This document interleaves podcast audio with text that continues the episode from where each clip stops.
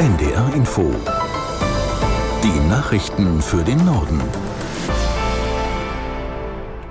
Um 14 Uhr mit Tarek Yusbashi. Die CDU in Hessen beendet die Zusammenarbeit mit den Grünen und strebt eine Koalition mit der SPD an.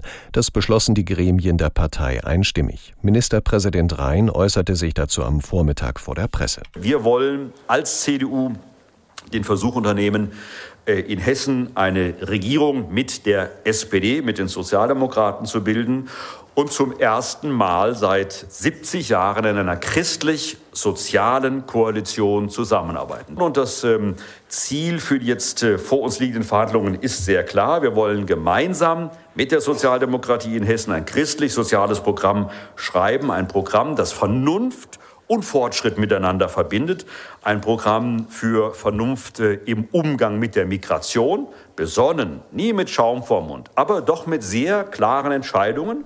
Hessens Ministerpräsident Rhein.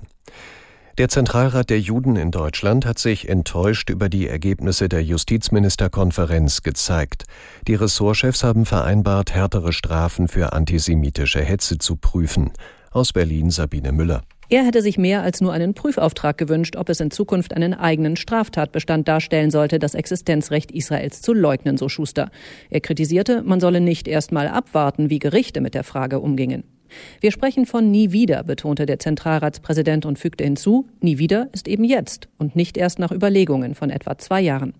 Neben Schuster war auch Israels Botschafter Ron Prosor als Gast eingeladen und er forderte klar zu definieren, wo die Linie zwischen Meinungsfreiheit und Aufhetzung verlaufe. Unter Hinweis auf Brandanschläge auf Synagogen und David-Sternschmierereien an Häusern, in denen Juden leben, betonte Prosor, das ist eine rote Linie, die überschritten wurde und jetzt muss man handeln. Es muss strafbar sein. Der Bundestag hat ein Gesetz zur staatlichen Finanzierung parteinaher Stiftungen verabschiedet.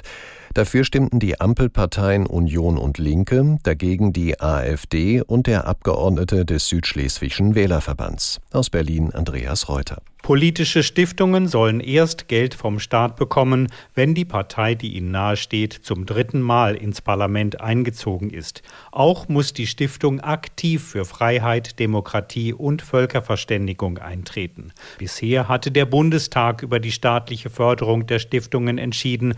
Das Bundesverfassungsgericht hatte verlangt, dass es dafür ein extra Gesetz geben muss. Der Bundestag hat auch den ersten Schritt zum Aufbau eines Leitungsnetzes für Wasserstoff beschlossen und die Reform des Energiewirtschaftsgesetzes gebilligt.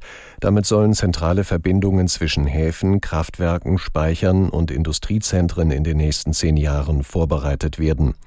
Wie der Aufbau finanziert wird, soll später entschieden werden. Die Gesetzesreform sieht zudem vor, dass künftig bei drohender Stromnetzüberlastung Wind- und Solaranlagen nicht abgeschaltet werden.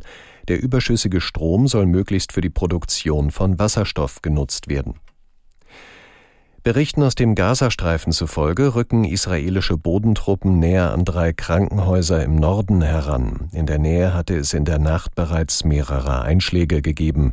Aus Tel Aviv Jan Christoph Kitzler. Israel vermutet insbesondere unter dem Schifa-Krankenhaus, dem größten im Gazastreifen, die Kommandozentrale der Terrororganisation Hamas. Laut einem Bericht der Vereinten Nationen halten sich immer noch Hunderttausende Menschen im Norden des Gazastreifens auf, der zum Schlachtfeld geworden ist. Tausende Gebäude sind dort zerstört, ganze Straßenzüge dem Erdboden gleichgemacht. US-Außenminister Blinken erklärte, es müsse mehr getan werden, um die Zivilbevölkerung im Gazastreifen zu schützen. Israel hatte täglichen Feuerpausen zugestimmt. Sie sollen jeweils vier Stunden dauern und Zivilisten die Möglichkeit geben, die unmittelbare Kampfzone zu verlassen. Das auf Norderney gestrandete Segelschiff ist vom Strand abtransportiert worden. Eine Spezialfirma hat es auf eine Ladefläche gehoben und weggefahren. Was jetzt mit dem Schiff passiert und ob es repariert werden kann, steht noch nicht fest. Die selbstgebaute Yacht war am Montag am Hauptbadestrand auf Norderney auf Grund gelaufen. Ein 75-jähriger Seemann war damit auf der Nordsee unterwegs. Das Schiff und der Seemann waren zu einer Attraktion für Insulaner und Urlauber geworden.